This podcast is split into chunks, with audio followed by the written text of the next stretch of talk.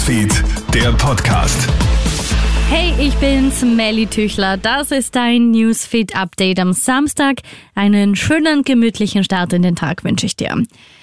Ja, ohne Blutvergießen kann die Polizei gestern Abend in der deutschen Stadt Karlsruhe eine mehrstündige Geiselnahme in einer Apotheke beenden. Ein 20-Jähriger wird festgenommen, elf Menschen waren in seiner Gewalt. Die Sicherheitskräfte stürmen die Apotheke gegen 21 Uhr und können den Mann überwältigen.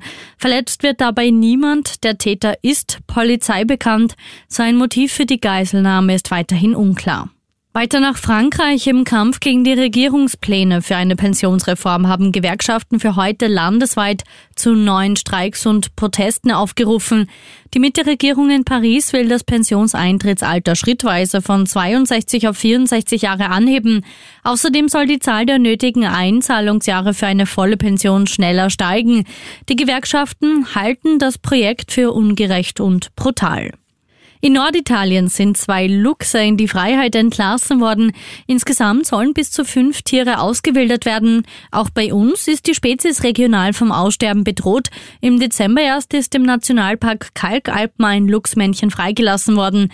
Der WWF fordert Maßnahmen, um die Zerschneidung von Lebensräumen zu verhindern und Wildtierkriminalität zu bekämpfen. Und es ist wieder ein absoluter Stargast, der dieses Jahr beim For Game Changers Festival zu Gast sein wird. Die weltbekannte Menschenrechtsaktivistin Amal Clooney kommt dieses Jahr nach Wien. Von 15. bis 17. Mai stehen Themen wie Female Power und Empowerment, Menschenrechte oder Gesundheit und Soziales auf der Tagesordnung. Neben Amal Clooney werden auch die Friedensnobelpreisträgerinnen Jodie Williams und Nadia Murad am Start sein. Krone Hits, Newsfeed, der Podcast.